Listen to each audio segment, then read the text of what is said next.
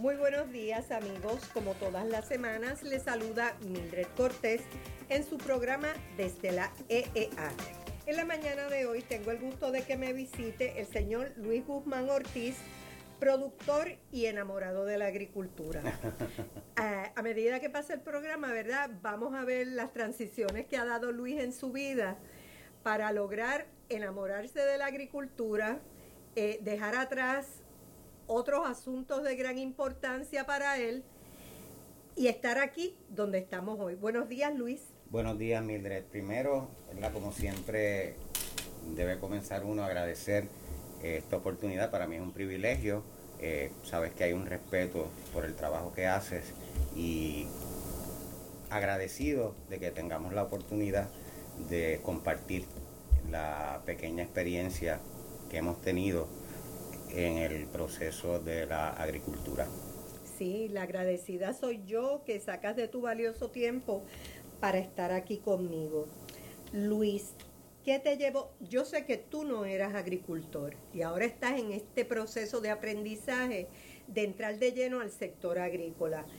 ¿Qué tú hacías? ¿Qué te hizo hacer esta transición al sector agrícola? ¿Cómo llegaste? Porque quiero que la gente sepa que la agricultura es una profesión, es un trabajo de la que uno se enamora. Y para hacerlo bien y para dedicarte, debes estar enamorado. Totalmente. Lo que dices es correcto, no soy agricultor de profesión, eh, de hecho no me considero agricultor porque me parece que la palabra tiene unas implicaciones y un significado que en este momento, como dicen en, el, en los refranes populares, ¿verdad? Pues eh, eh, yo no llego a, los talones. Hemos aprendido en un proceso de producir cultivos de manera responsable y utilizando básicamente lo que la propia naturaleza produce. Y ahí voy a contestar quizás la, la interrogante de qué me lleva a este proceso Siempre he sido amante de la naturaleza, eso sí, de niño. Mi madre, Evelyn Ortiz Cardona, sí es, era y es una amante de la agricultura. Ella me contaba que eh, tenía unas semillas guardadas para eh, y soñaba con casarse con un agricultor, ¿verdad? Y llevarse esas semillas eh, a manera de, de botín o de resguardo para poder este, reproducirla. Y Ese era su dote. Correcto. Lo que ella aportaba. Exacto. Y entonces tengo que hacer esta nota al cárcel porque para mí es importante, porque aunque no soy agricultor de profesión, pues sí he visto eso desde mi niñez. Se sembraba en el patio y sí amante a los, todos los procesos naturales. para hacer una historia larga, corta, en un momento dado, eh, mi suegro que viene de una familia de agricultores y de agrónomos, decide iniciar un proyecto de siembra. Comenzamos de una manera, se utiliza en la mayoría, ¿verdad? O en muchos de los sectores agrícolas aquí, ¿no? Que haciendo prácticas eh, de, cierta, de cierta forma, vamos cambiando nuestra perspectiva con respecto a cómo debe ser nuestra interacción con la tierra y en un momento dado pues decidimos transformar o variar la manera en que se hacía ese acercamiento a la tierra o, la manera en que se trabajaba eh, o que se iba a trabajar la tierra. ¿Y tú que no eres agricultor, verdad, de, desde niño, desde adolescente, cómo llegaste tú a darte cuenta que hay otras maneras de producir? Precisamente por el hecho de ser en mi caso, no es que estoy diciendo que tenga que ser así, por el hecho de ser amante a la naturaleza y a, los procesos naturales, siempre nos creó o me creó a mí una incertidumbre y una curiosidad de ver otras formas de las que generalmente se eh, utilizan para el manejo de la tierra y comenzó ahí un proceso de enamorarme con el tema y de apasionarme en términos de buscar información y conocer, conocer, conocer, conocer y averiguar distintas formas. Y el enamoramiento eh, estribaba en ver de qué forma se podía ser más responsable sin, entrar, sin caer en los estribillos, ¿verdad? Y en el proselitismo, de qué forma se podía ser un poco más responsable con ese elemento que como yo digo, que es la tierra, ¿no? Y la naturaleza, que en su proceso de desarrollo y de reproducción nos da el privilegio a nosotros de alimentarnos y de subsistir. Brevemente, porque fíjate que la mayoría de los cultivos o de los frutos que nosotros consumimos o son parte de la propia planta, ¿verdad? De ese, de ese ente vivo, o son parte de su proceso reproductivo, o son parte de donde se inserta esa, esas, esas eh, áreas que son semillas o que son los elementos que van a permitir que esa planta continúe su, su evolución o, su, o se perpetúe en la naturaleza. Y eso es lo que nosotros consumimos. Así que un, un ente vivo nos permite subsistir dentro de su proceso de sobrevivencia y nosotros a su vez sobrevivimos. Exactamente. Y después, ¿verdad? De, de esa reflexión que tú has hecho, ¿cómo, ¿dónde tú te ubicas en un futuro cercano y mediano dentro del sector agrícola? ¿Qué estás haciendo ahora? ¿Cuál es tu proyecto? Háblanos un poco de cuál es tu proyecto, hacia dónde tú crees que te vas a dirigir. La idea es poder compartir esa pasión y ese conocimiento que se ha adquirido en el camino con otras personas, muchas que hay, interesadas en el tema de la agricultura y de la tierra. Así que el propósito es que podamos entrar en un espacio donde la gente pueda aprender a trabajar la tierra, alimentar la tierra, para poder recibir eventualmente la gratitud, ¿verdad? Recíproca de esa tierra, que son los cultivos o los frutos. Desde el suelo, que es lo más importante, y su alimentación, hasta poner frente a uno un plato de comida, por decirlo, o un alimento, y tener conciencia de la experiencia que ingerir ese alimento eh, implica en todos los sentidos, visuales, gustativos, eh, de recuerdos de nuestra niñez, de, de lo que nos gusta, de lo que no nos gusta, de nuestra cultura, de nuestra noción como país o como nación. La eh, idea es poder compartir eso y que la gente eh, tenga la oportunidad de que intercambiemos impresiones, porque no es enseñarle lo que el otro no sabe, es que compartamos conocimientos y creemos una experiencia. Exactamente. Eh, para eso tú estás ahora mismo ubicado en, en Sidra o en Calley. Eso es un sector que le llaman los panes, que Sidra tiene, diríamos que tres colindancias. Una de ellas es Calley y es el barrio Beatriz. ¿Y cuál es tu meta, por ejemplo, en el área de producción? ¿En qué te enfocarías en el área de producción? ¿Y quiénes son, eh, ¿verdad? Desde la perspectiva, desde esta óptica que tú miras el sector agrícola, ¿para quién tú produces? ¿Para quién tú vas a producir?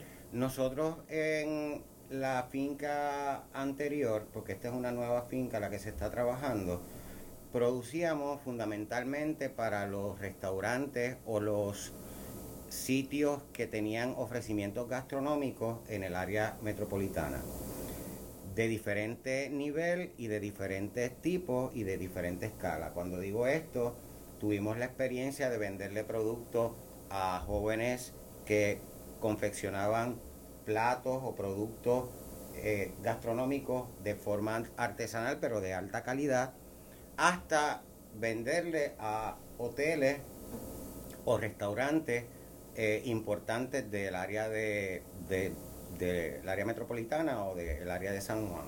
Eh, perdóname, Luis, ¿qué les vendía? ¿Hortalizas, raíces y tubérculos, frutales? ¿Qué les vendía? De todo, de todo, porque la idea en ese momento y continúa siendo es que no solamente podamos ofrecer el producto que la finca trabaje en ese momento, sino que se puedan crear alianzas con otros agricultores para que también se beneficien, como decía yo, del PON, ¿verdad? Y de la guagua. Eh, en ese momento yo le ponía en algunas publicaciones de, de Facebook la agrorruta del país y la idea es que pues compañeros o compañeras agricultores o agricultoras se montaran en esa guagua y pudieran beneficiarse de tener un mercado en el área metropolitana, dado el hecho de que como estaban quizás en el centro de la isla, le era un poco más complicado llegar hasta allá. Sí, y de hecho hay agricultores que su interés primordial es producir. No les interesa tanto o no están disponibles o no tienen la red de apoyo tan grande como para ellos mercadear su producto. Que muchos de ellos están, ellos producen, producen el producto de calidad y prefieren que sean otras personas que se encarguen del mercadeo y la distribución. ¿Es así? Correcto.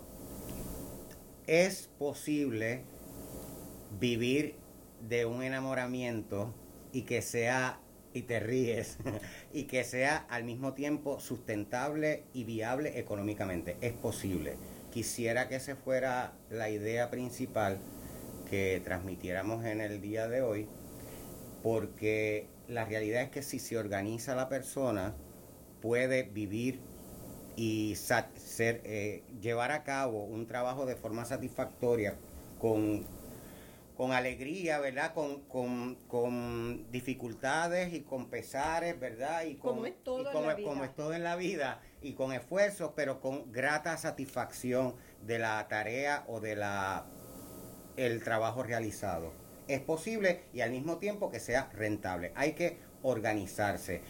Me preguntaste que fundamentalmente se trabajaba en la finca, pues se vendieron o se trabajaban los frutales que en este caso era parcha y piña de compañeros agricultores y la finca trabajó tubérculos, aunque en, nuestro, en nuestra experiencia no llegamos a desarrollar una clientela considerable o rentable para el área de los tubérculos. Ciertamente trabajamos varios. Eh, mucho de lo que se trabajaba eran eh, vegetales o o hortalizas? Eh, en este nuevo proyecto, ¿en qué estás enfocado? ¿En los mismos cultivos o ampliar esta, esta, esta gama de, de, productos? La realidad es que parte de la organización que uno debe tener es explorar ese mercado y de eso sabes eh, con plena certeza tú y con pleno conocimiento y agradezco la mano aprovecho la oportunidad para agradecer la mano que me han dado siempre la Estación Experimental Agrícola, la, el Departamento de Agricultura, algunas de sus, de sus algunas de algunas de sus este, ramificaciones y por supuesto el servicio de extensión agrícola. Sin la ayuda de esos tres componentes, yo te diría que sería imposible haber hecho lo que se ha hecho hasta ahora y conocer lo poco que se, que se conoce en este momento. Estoy bien, bien agradecido de los tres componentes eh, de tu persona y lo aprovecho para reiterarlo y de varios que no voy a empezar a mencionar porque eh, eh, Marta, este, Joaquín, José Dumas, eh, muchas personas que, han estado este, colaborando, Eda Martínez, eh, de, los tres sectores, de, los de las tres eh, ramificaciones de, del, Colegio de Ciencias Agrícolas, ha sido una experiencia fundamental y maravillosa. Yo creo que, ¿verdad? yo agradezco el reconocimiento, pero es nuestra misión, es nuestro trabajo ¿verdad? Viabilizar, facilitar, capacitar, educar y estar, apoyar, apoyar, entusiasmar, motivar, eh, porque creemos en el trabajo que hacemos. Sí, esto yo pues, quiero hacer la nota al cárcel. Yo no lo digo porque estemos grabando el programa. yo lo sé, Tú me yo lo conoces. sé, yo lo Eh, lo digo porque me sale del corazón y porque es un hecho real. Así que siempre mis respetos y mi agradecimiento a la gente comprometida y con vocación, como son tú y todas las compañeras y compañeros que trabajan en las tres, en los tres grupos, eh, eh, Carlos Ortiz, eh, María de Lourdes allá en, En Gurabo. en Gurabo, este, bueno, y podríamos Sí, estar aquí la tarde mencionando, este, mencionando aquí. gente. Este, pero volviendo al tema inicial, yo sé que por lo menos en el otro proyecto ustedes estaban tratando de crear unas experiencias culinarias también con, eh, con los visitantes. O sea, hacían unas experiencias allí que tal vez no puedas hablar un poquito, pero quisiera saber si eso es parte de este otro proyecto nuevo, Sí. porque me parece súper interesante y estimulante y todas las cosas positivas que se pueden hacer alrededor de los alimentos. Sí, eh, retomo un poco la pregunta anterior. En este momento nos vamos a especializar en tomates. Ok, Y nos vamos a especializar en, en un tipo de, eh, tres tipos de habichuelas, ¿no? ¿Verdad? La leguminosa. eh, y nos vamos a, a especializar en un tipo de calabacín, eh, curcubita. eh, y para eso estamos pues, preparándonos en términos de conocimiento y eso se da por el hecho de que parte de la organización es tú identificar cuáles son los cultivos para cierto mercado.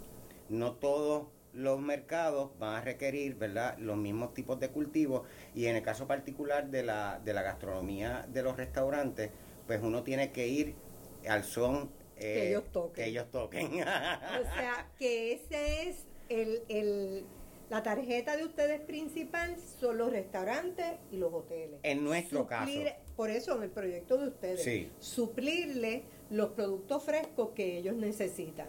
de alta calidad, con características organolépticas de, de la mejor eh, forma y también que ellos conozcan el proceso que se da para obtener esas características, lo que llaman características de sabor o en inglés de flavor, porque no me interesa, ¿verdad? Hay gente que lo puede estar haciendo y lo aplaudo y lo valoro y lo, y lo respeto.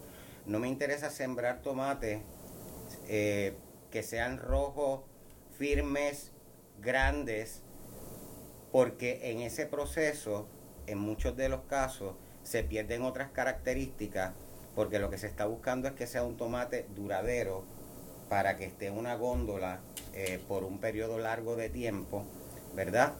Y a nosotros realmente lo que nos interesa es que las características organolépticas sean las mejores, sea el mejor, la mejor experiencia gastronómica.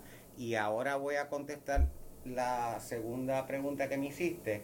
La idea es que la gente pueda tomar conciencia en este proceso a través de participar en los procesos de siembra y de conocer cómo es posible lograr cultivos de alta calidad sin utilización de químicos sintéticos, ¿verdad? Y participe en ese proceso práctico, en términos prácticos y en términos teóricos. Estamos hablando de la pregunta que te hice de cuál es la experiencia que ustedes quieren que se dé en esta finca.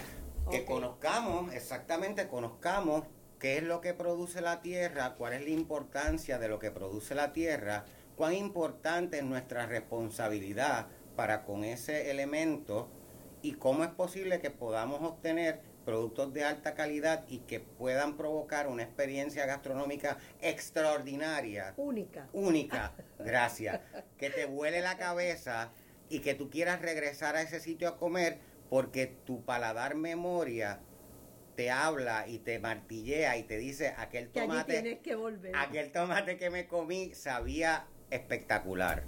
Así que de eso es de lo que se trata. Es un proyecto fundamentalmente de educación y de conocimiento y de transmitir y de compartir información. O sea que estamos hablando de un proyecto turístico, agrícola, ecológico, gastronómico para los puertorriqueños y para los visitantes. Todas son partes, todos son eslabones, todos los, los elementos que han mencionado son eslabones de una cadena.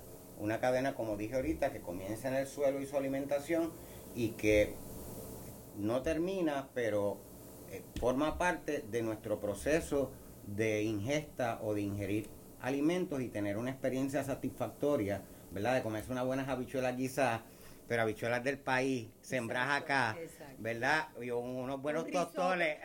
o un risotto de habichuelas frescas. Ah, o unos tostones eh, eh, hechos con plátanos cortados al momento. Eh, y de hecho, tú y yo nos encontramos hace poco, relativamente, en, un, en el primer congreso de turismo turismo gastronómico. Y yo pensé que le faltó turismo gastronómico agrícola correcto. porque tenemos la capacidad de producir eh, productos de alta calidad. Nuestra gastronomía se pueden hacer exquisiteces con esos mismos productos y yo creo que eso sería excelente camino, ¿verdad?, para desarrollar el proyecto de ustedes, donde se contemplen las tres, los tres factores y, y se mariden. No puedes haberlo dicho de mejor forma y mientras lo decías se me paran los pelos, te lo digo con honestidad, y se exacerba la pasión porque es tan bonito uno poder llevar a cabo ese, ese proceso y ver realizar ese sueño. Me explico. La posibilidad de que haya una gastronomía puertorriqueña que llegue a los confines del planeta.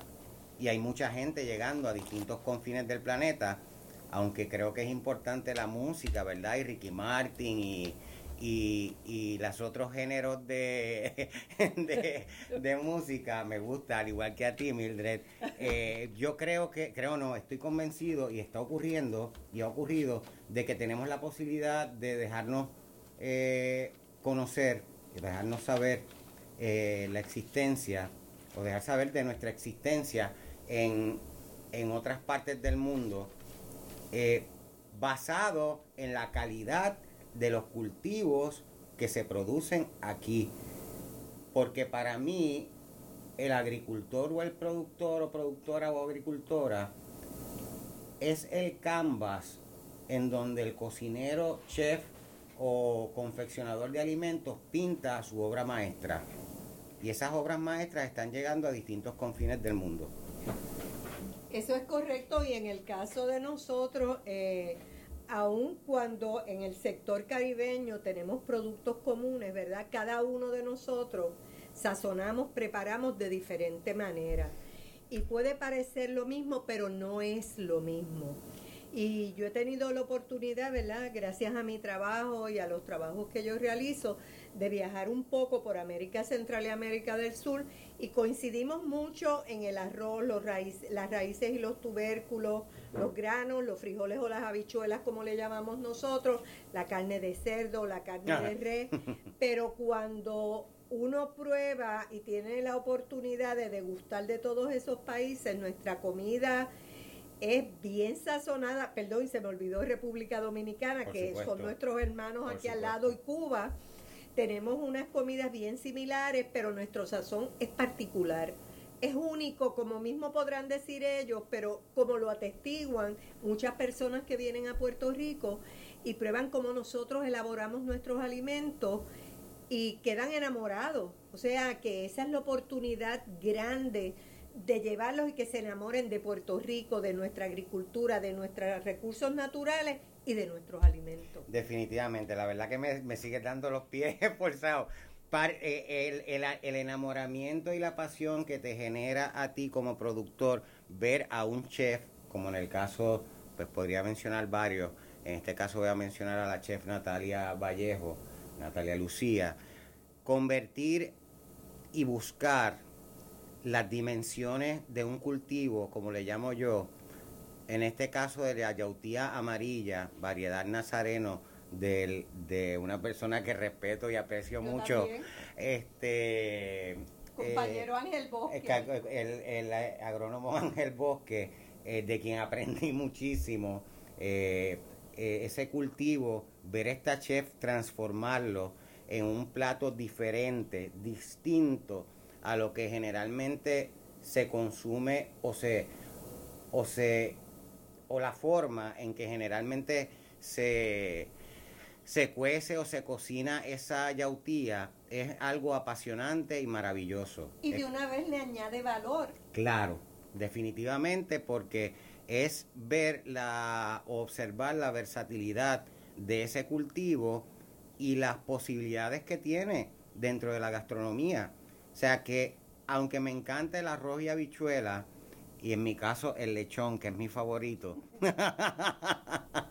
eh, la comida puertorriqueña, y esto tengo que mencionarlo también del compañero de ustedes, profesor Cruz Miguel Ortiz Cuadra, la comida puertorriqueña tiene, ha tenido mil eh, transformaciones y mil variaciones y no hay necesariamente, eh, no podemos decir que una forma específica de manejar eh, el proceso de cocción o la utilización de algún instrumento es la forma puertorriqueña.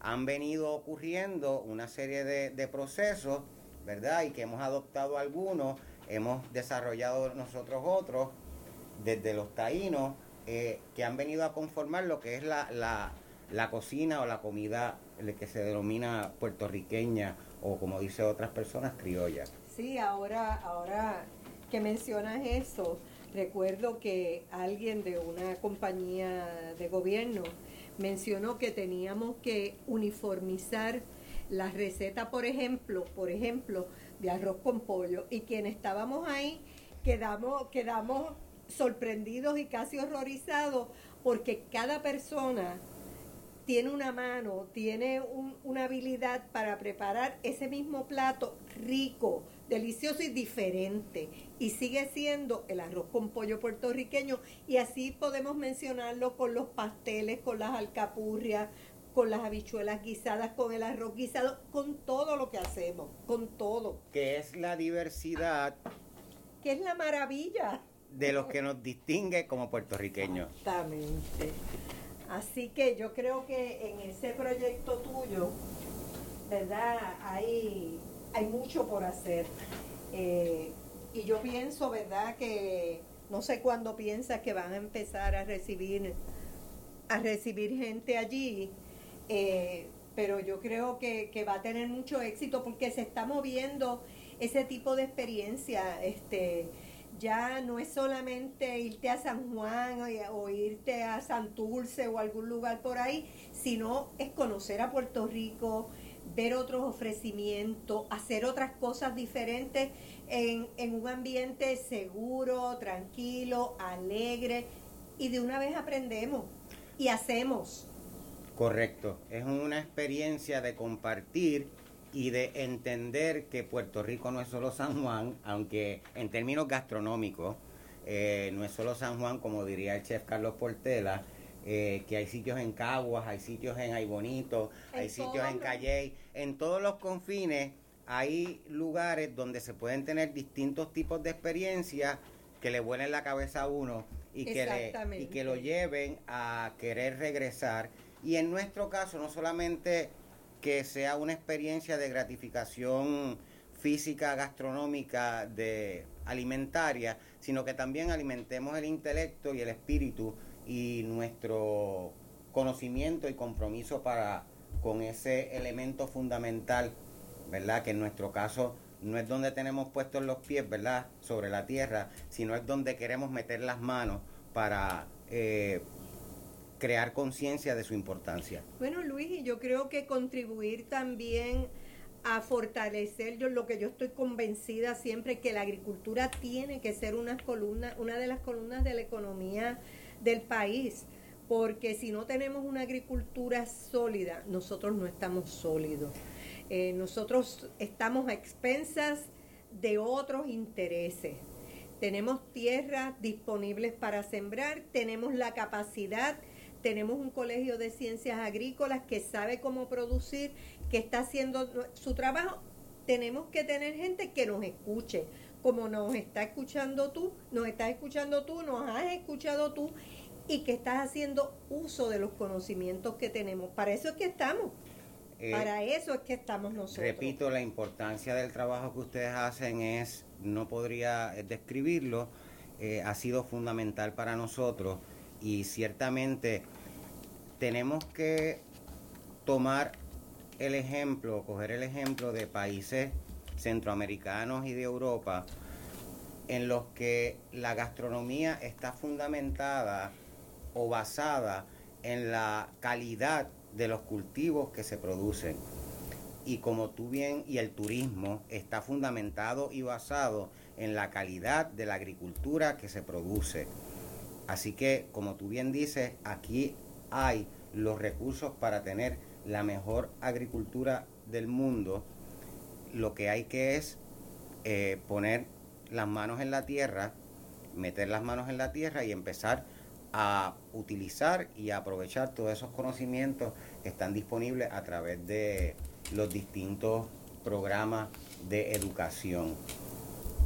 Ahí eh, recién en esa, en esa actividad en la que compartimos estaba la compañera eh, Yanis Blanco eh, discutiendo el tema de lo que es en Europa, ¿verdad? El concepto de las denominaciones de origen y, otros conceptos relacionados que mucha gente lo asocia con los vinos, ¿verdad?